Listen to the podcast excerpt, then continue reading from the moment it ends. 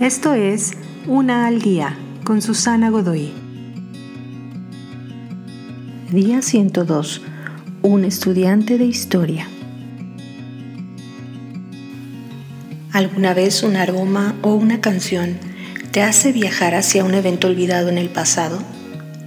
Nuestros sentidos pueden hacer detonar estas reacciones. ¿Qué te dice esto? Esto dice que tu cerebro es una gran base de datos de conocimiento histórico y también que mucha de esa historia está escondida dentro de ti sin que te percates de ello.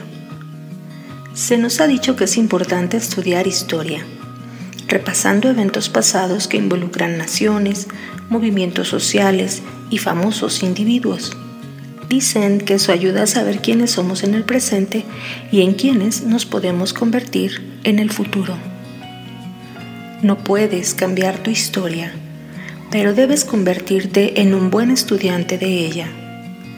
Puede que haya eventos significativos o traumáticos, escondidos en tu psique, que te afectan ahora quién eres.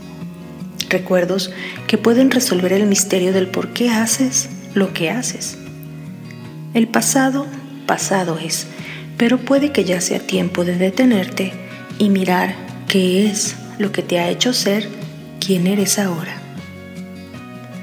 Mora en el pasado y perderás un ojo. Olvida el pasado y perderás los dos.